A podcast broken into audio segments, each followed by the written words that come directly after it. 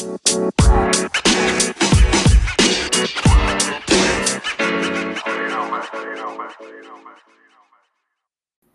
hola, gente bonita, bienvenidos otro viernes más a este su café literario. Yo soy Leti Narciso y ya saben que es un placer para mí tenerlos aquí y una felicidad inmensa este viernes 20 de mayo, ¿cómo la ven? Ya 20 de mayo.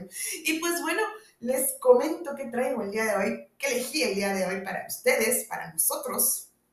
Pues bueno, otra joya de esas que me encuentro por ahí que creo que no, no son libros muy eh, famosos, pero la verdad han dejado, por lo menos en mí, sí dejan una, una importante huella y por eso quiero compartirlo con ustedes. Pues se llama El largo camino a casa de Will North.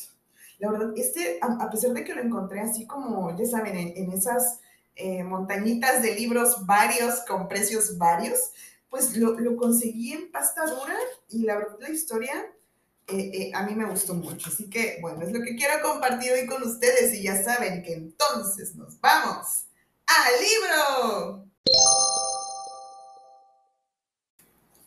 El largo camino a casa de Will North, capítulo 1, 10 de abril de 1999.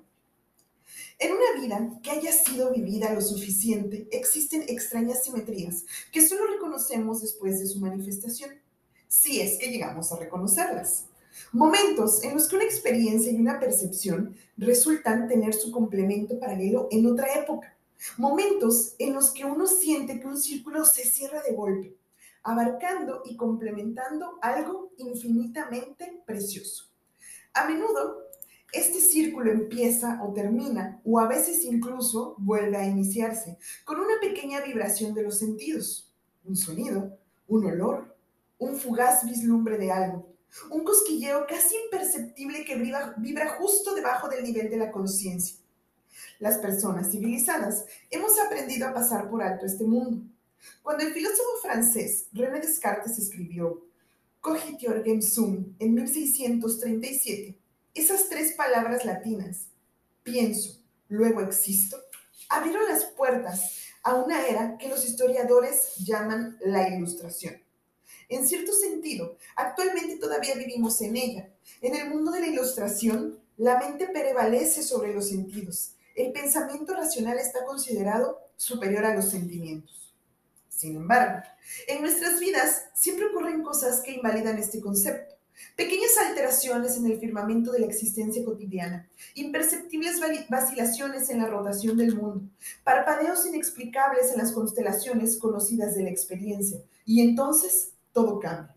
Son momentos que no se presan al, pensamiento racional, son enteramente sensuales. Para Fiona Edwards, el círculo empezó de la siguiente manera.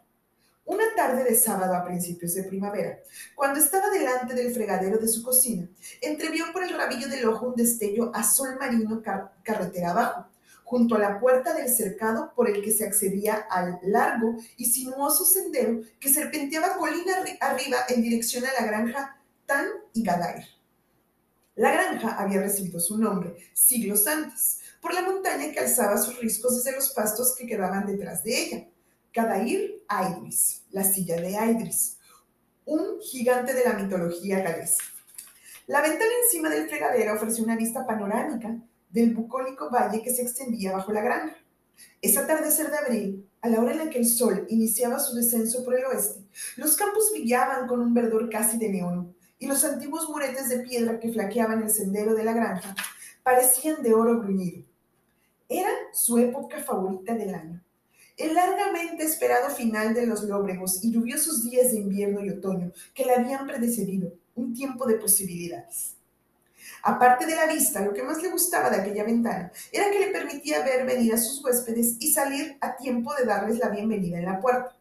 Ah, se dijo, deben ser los Bryce Wetherall por fin. Año tras año, la granja, edificada con piedras a finales del siglo XVI, en la que Fiona Edwards ofrecía el servicio de bed and breakfast, alojamiento y desayuno, había ganado varios premios del patronato de turismo galés. El Real Automóvil Club y la Asociación de Automovilistas. Y una de las razones para ello era lo caluroso de la acogida que se dispensaba en ella. quienes acudían a la granja Tan y Gadiar, solían escribir en el libro de huéspedes que su estancia allí los había hecho sentir como si hubieran vuelto a casa, aunque se tratase de un lugar donde nunca habían estado antes. Los Bright Wetherall eran un matrimonio de Manchester ya entrado en años. Hace un rato habían llamado a la granja para decirle a Fiona que tenían problemas con el coche y, que quizá llegaran un poco tarde sobre el horario previsto. Sus otros huéspedes ya se habían inscrito en el registro, tomado el té y bajado a cenar al pueblo. Un tiempo desusadamente cálido para los finales de marzo había hecho que la temporada turística de aquel año empezase un poco antes de la habitual. Fiona no se dio ninguna prisa. El camino que llevaba a su granja tenía casi un kilómetro de largo. Serpenteaba en una tortuosa serie de subidas y bajadas alrededor de promontorios de granito y a través de robledales, y la mayor parte de su trazado no era visible desde la granja. Acabó de recoger las cosas del té de la tarde, se quitó el delantal y atravesó la vieja casa en dirección de la entrada principal. Se examinó en el espejo colgado sobre la cómoda del comedor y frunció el entreceño. Menuda y esbelta, todavía tenía muy buen aspecto a sus 44 años, pero ya le habían salido algunas arrugas, sobre todo desde la enfermedad de David, que había traído consigo pequeñas patas de gallo y dos líneas de preocupación encima de las cejas. Y también había unas cuantas vetas grises medio escondidas en el pelo rubio natural que le llegaba hasta la base del cuello. Fiona siempre lo llevaba con la raya en el centro y se lo había hecho cortar de tal modo que ahora se le curvaban hacia la barbilla a cada lado un pequeño truco de peluquería para disimular que su mandíbula ya no era tan definida como antes.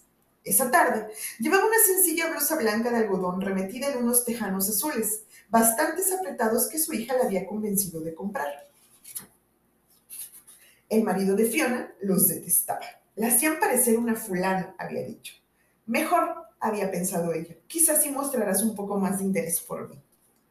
Cuando llegó a la entrada principal, cogió unas tijeras de podar de la cesta que tenía en el suelo al lado del paragüero se echó un chal de lana sobre los hombros y salió a la tenue luz del atardecer para cortar unos cuantos narcisos y jacintos en el pequeño jardín mientras esperaba a los huéspedes retrasados.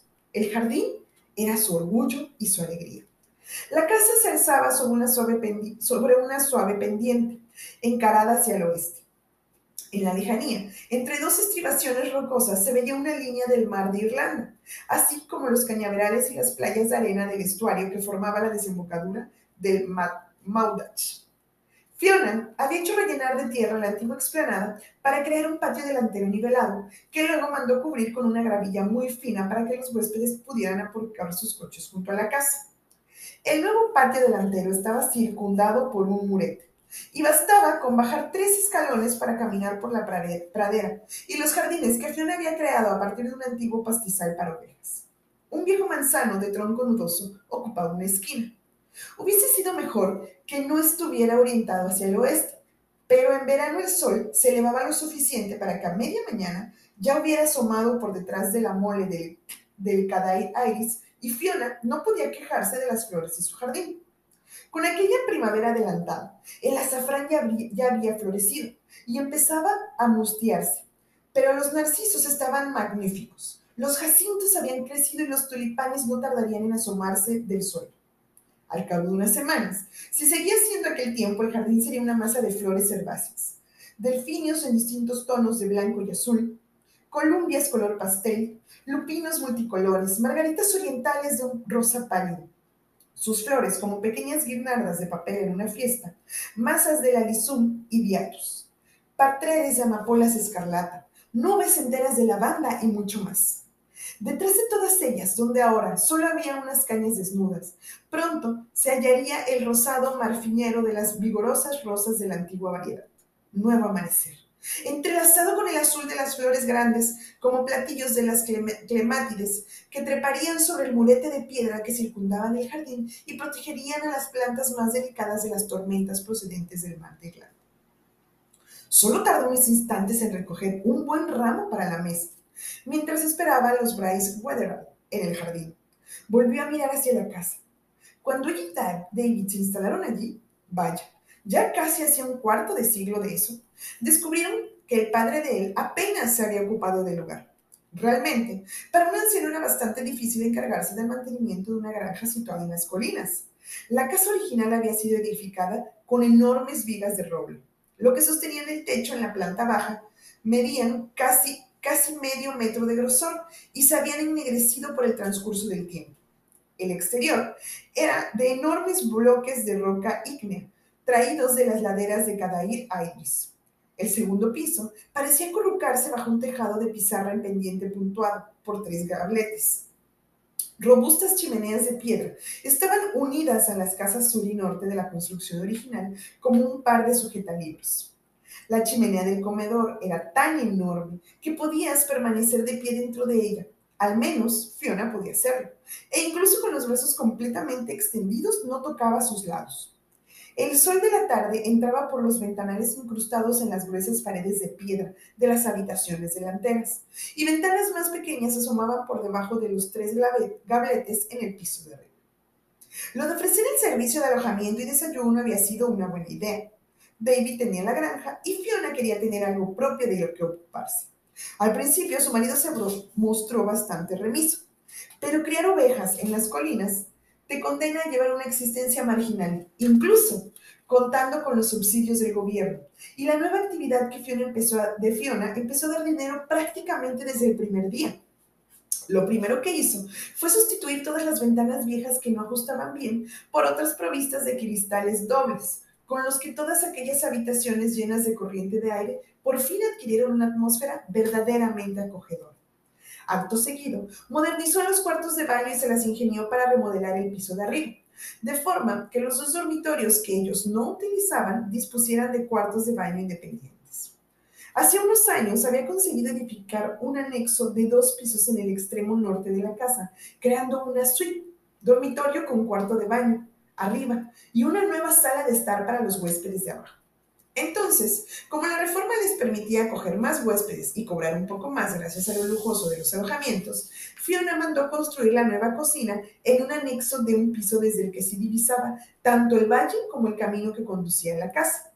Hizo que los albañiles utilizaran piedra vieja para las paredes de ambos anexos y madera de roble para los dinteles encima de las ventanas, porque quería que hicieran juego con la parte antigua de la casa uno o dos inviernos más de exposición a las inclemencias del tiempo y ya no se podría distinguir lo viejo de lo nuevo.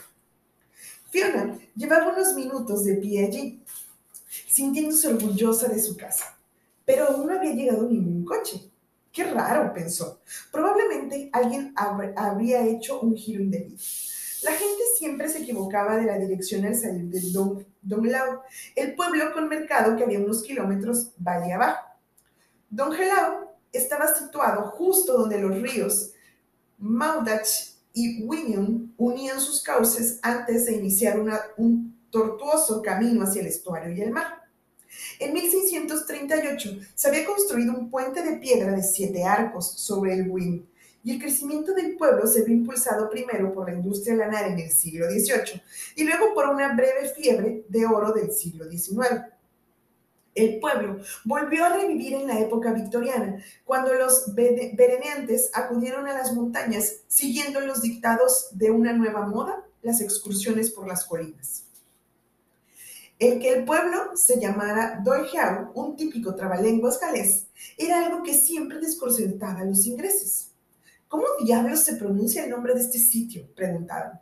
La, respuesta aproximada era Dolgelai aunque ni siquiera así llegabas a decirlo del todo bien. El galés es una lengua celta repleta de parejas de consonantes y combinaciones que pronunciadas suenan tan distinta a lo que parecen escritas. Con todo lo complicado que parece en la página, en una página, el galés oral es muy melodioso. Suena un poco como el agua corriendo sobre las rocas en una torrente de montaña. Fiona, que era inglesa, había tardado años en llegar a dominarlo después de casarse con David, nacido y criado en aquel valle. Incluso ahora, a veces necesitaba esforzar, esforzarse lo suyo para entender a los hablantes nativos. Casi tan tortuosas como el nombre del pueblo eran sus angostas calles de un solo sentido, apretujadas entre viejas casas, comercios y hoteles de piedra, construidos mucho antes de que nadie imaginara la existencia de los coches o los autobuses. Los forasteros solían acabar subiendo hacia el oeste por la carretera de Cadair en dirección a la granja de Fiona, cuando lo que pretendían era ir en dirección este hacia Inglaterra.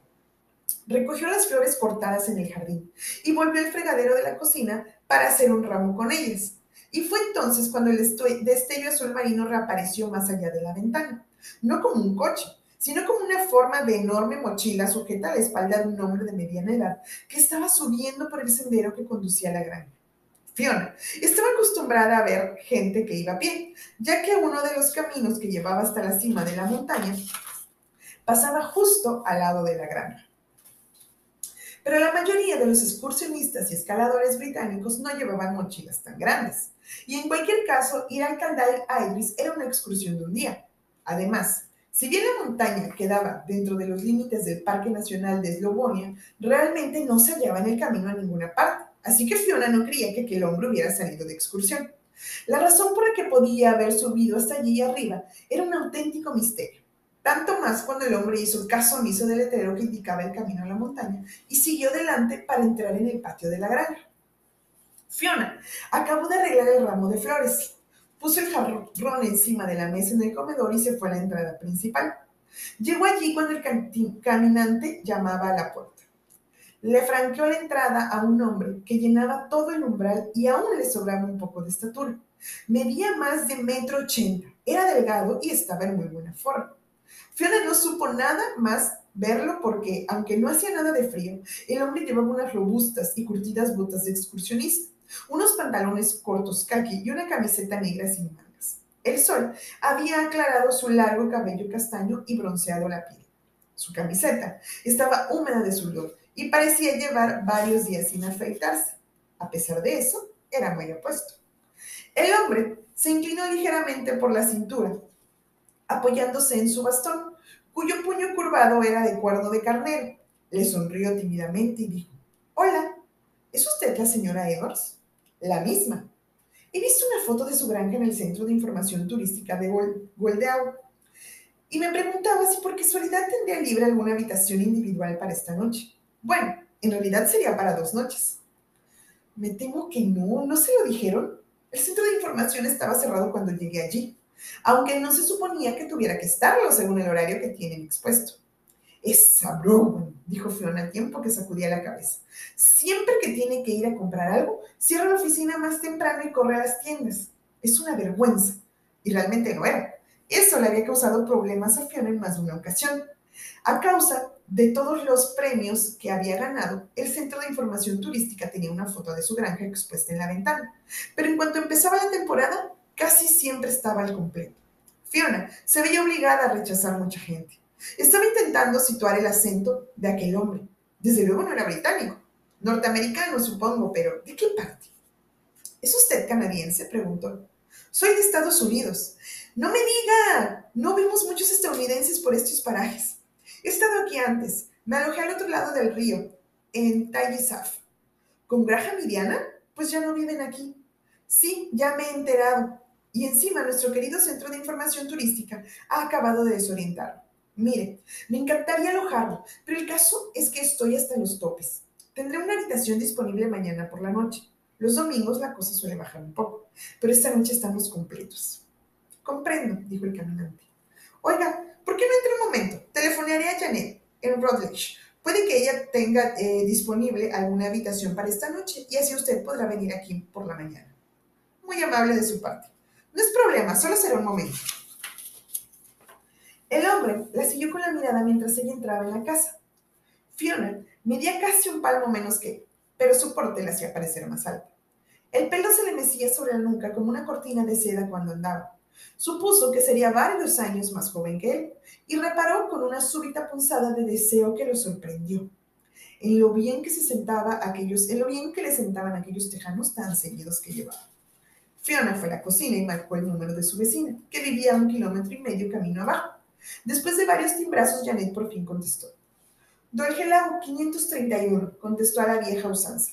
Janet empezaba a hacerse mayor y ya no consiguió acostumbrarse a los números de teléfono solo de cifras. También era un poco dura de oído.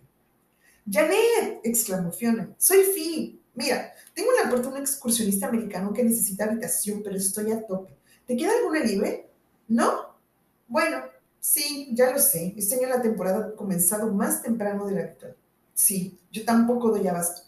No, Browen se ha ido de compras y este hombre ha recorrido toda la distancia hasta aquí a pie. Lo sé, lo sé, no es justo, ¿verdad? Vale, Janet. Ahora tengo que dejarte. Muchas gracias. Adiós. Volvió a la entrada. Me temo que Janet también está completa. No sabe cuánto lo lamento. Gracias de todas maneras. Siento haberla molestado. Ninguna molestia de verdad.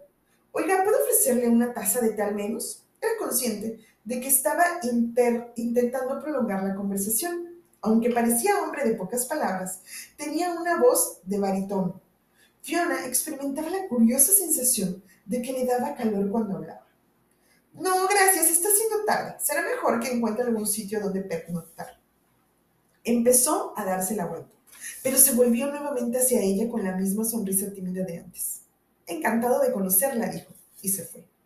Fiona volvió a la cocina y la observó alojarse sendero abajo. Tenía unas piernas preciosas, largas, firmes y musculosas, como de un bailarín, no demasiado gruesas. Como muchos granjeros galenses, el marido de Fiona era más bien bajito y de huesos grandes, un hombre fuerte y corpulento, hecho para criar ovejas en, en las colinas, pero también había pensado ella a menudo bastante tosco. David parecía tirar de un arado cuando caminaba. Aquel excursionista americano, en cambio, se movía con gestos llenos de gracia. No, eso sonaba demasiado femenino, se corrigió. Agilidad. Eso era lo que tenía aquel hombre. Se movía con fluidez, como si no necesitara esforzarse para cargar con aquella pesada mochila. Mientras lo veía marchar, cayó en la cuenta de que, que había algo más que la había afectado, algo que no lograba precisar. Aunque el americano parecía alegre y jovial, Fiona había notado la presencia de algo más, de algo más tras aquella sonrisa que acudía a sus labios con tanta facilidad. Tristeza, eso era. Había sido una sensación fugaz, apenas perceptible, pero lo impregnaba como una fragancia. Uy, qué bonita y me da mucha emoción ese primer capítulo. Por eso fue el que, que quise compartir con todos ustedes. Pues bueno, les adelanto tantito. Es Alec Hudson, es el, el nombre de este viajero repentino en casa de eh, Fiona. Como ven, pues imagínense, Fiona tiene una eh, vida pues rutinaria ya a su madura edad. Ella es muy feliz en su trabajo, con su casa de huéspedes, se encontró algo que, que la hace feliz, pero también ya ha caído en la rutina. Y bueno, este, este primer capítulo también me gusta mucho porque eh, nos da una idea de cómo es, ¿no? El lugar, cómo es este, la casa de, de Fiona, eh, muy acogedora, muy antigua, el lugar, eh, yo me lo imagino como muy lleno o alrededor de mucha naturaleza. Imagínense, o sea, tan solo eh, pensar en, una casa donde nos podamos hospedar así, pues para mí se me hace magnífico. Entonces, también esta historia comienza aquí, cuando llega Alex, Alex Hudson.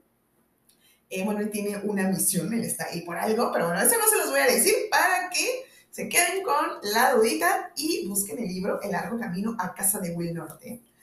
Oigan, recuerden que esto no está patrocinado por nadie, ¿eh? de verdad yo les recomiendo los libros eh, como los voy viendo, no está patrocinado por nadie, pero en verdad se los recomiendo que los busquen, eh, consíganlo prestado, como sea, si lo pueden comprar, qué mejor, ¿verdad? Pero si no, prestado o alguien que tenga un libro digital o audiolibro, lo que sea, pero yo se los recomiendo meramente porque conozcan la historia y, puedan eh, vivir este, bueno, esto yo lo llamo como vivir ese sentimiento, ¿no? De meterte en los personajes y, imaginarte lo que están pensando, lo que pasa por sus mentes. Y pues bueno, aquí es donde se conocen estos dos, eh, los protagonistas. Les comentaba que Alex Hudson tiene una, una meta, va tiene una misión en este viaje. Pero bueno, ya una vez que ellos se conocen, obviamente ahí comienza esta historia que en verdad se las recomiendo muchísimo. Ya se han de imaginar por dónde va la cosa, ¿verdad? Cuando él dice, bueno, es que como que aquí me siento bien, pero como que un poquito em, emocionadito, raro, no sé, y ella también, como que, ay, quiero seguir la plática, quédate, te invito un té, algo, ¿verdad? Y pues también vemos que pues, su esposo se la pasa este, trabajando. También luego vamos eh, a, conforme avanza el libro, aprendemos un poco de, o bueno, sabemos un poco también de la historia de, del esposo de Fiona. Pero bueno, ya, ya, ya les voy a dejar de decir cosas para que ustedes vayan y consigan el libro, de verdad se los recomiendo muchísimo. Y bueno, ya saben, si no es este, otro libro. Lo importante es que no dejemos de leer. Y este es su café literario. Yo soy Leti Narciso. Recuerden regalarme un like en el Instagram café-literario B612. Los quiero mucho, que pasen un bonito fin de semana. Besitos, bye.